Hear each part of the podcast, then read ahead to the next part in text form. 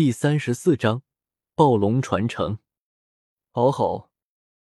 就在周通等人登上了君王船之后，忽然龙岛上龙啸震天，竟然压制住了君王船上的鬼啸之音。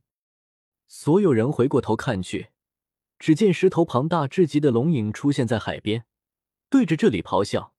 这些龙影完全是龙族的十大王族，比如暴龙、狮王龙、八臂恶龙、剑龙等。不多不少，整整十头，真正的十大王族之脉。那条暴龙，周通的目光瞬间就看向了那群龙之中的暴龙。在看到对方的第一时间，周通就明白，那条暴龙是自己这副身体的父亲。之前出生的时候，他只是远远的看了眼自己这副身体的母亲，但现在终于看到了自己这副身体的父亲了。岛上的暴龙也是一个族群，如果所料不差的话，他应该是暴龙一脉的王。周通看了看暴龙，目光接着又从其他几条龙身上扫过，其他的狮王龙、八臂恶龙应该也是各自族群的王。不过很快，周通就将目光看向了十大龙族之中混着的一条漆黑色小龙，正是之前见过的小巨龙。此刻。十大龙族一个个的全部舔了舔小龙的身体，一道道微不可察的霞光融入到了这条小龙体内。龙气周通心中默默说道：“这十大王族都将自身的一道龙气送给了小巨龙，虽然不是最精华的祖龙之气，但却也能最大程度的弥补小绝龙缺失的祖龙之气。”青龙兄，你有没有想过？为啥你们暴龙都在给那条小龙送行，却没有给你送行？看到这里，萧晨有些好奇的看了看一旁的周通，送不送行又有什么区别？周通无悲无喜，就算将全天下的珍宝、神通、战绩都送给这条小龙又如何？就算一条真正的祖龙出现在这里，将他全身的祖龙精气同样送给这条小龙又如何？我心无敌。未来他也不会是我的对手。周通的声音依旧充满了自信。说。不过就在周通话音刚落的瞬间，忽然那十大龙族之中的暴龙身上浮现出一道灿烂的青霞。这一道霞光划破长空，瞬间落在了周通身上。呜！几乎在第一瞬间，周通感觉自己体内好似有某种桎梏被打开了。原本御空境一重天的修为，也在这时候悄然突破，直接晋级到了二重天。不仅如此，还有庞大的信息涌入心间，那是暴龙一脉所有的传承信息。周通能感觉到，其中还有很多神通战技，应该是自己这副身体的血脉中没有传承到的。龙族十大王族，每一族都有各自的传承秘术。比如暴龙一族最擅长的就是掌御风雷，狮王龙一脉最擅长的则是至阳、光辉等力量，其他的龙也各有特色。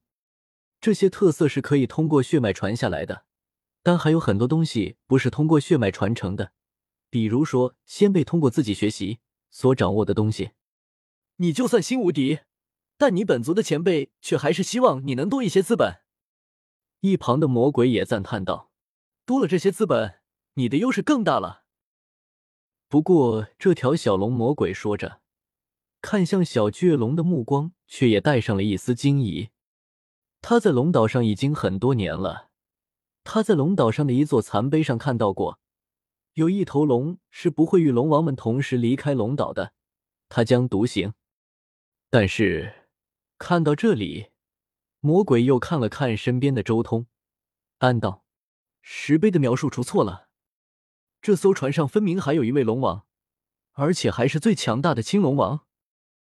周通也察觉到了魔鬼的目光，他微微转头，与魔鬼的双眸对视在一起，很快就察觉到了他眸光中的惊讶。他应该看过龙岛上的石碑，有一条小龙不会与其他龙王一同离开。周通心中也在暗暗推算，很显然。那东西只能算是预言，而且多半和三皇五帝燧人氏有关。不与其他龙族一同离开，独自离开龙岛，但这怎么可能？如果没有魔鬼，如果没有萧晨，这条龙凭什么离开龙岛？难道残存的那祖龙再一次召唤祖龙船，将他送出龙岛吗？但那条祖龙真的还有余力召唤祖龙船吗？原著那条龙连说话都很累，要不是得到了萧晨带来的黄河祖龙精气补充，恐怕都要陨落了。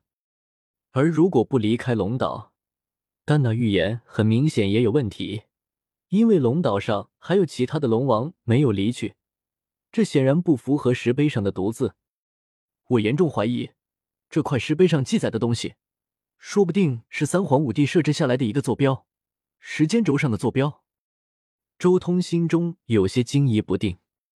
如果没有萧晨的话，这条小龙还真未必能如此轻易的独自离开龙岛。至少龙族需要付出不菲的代价才行。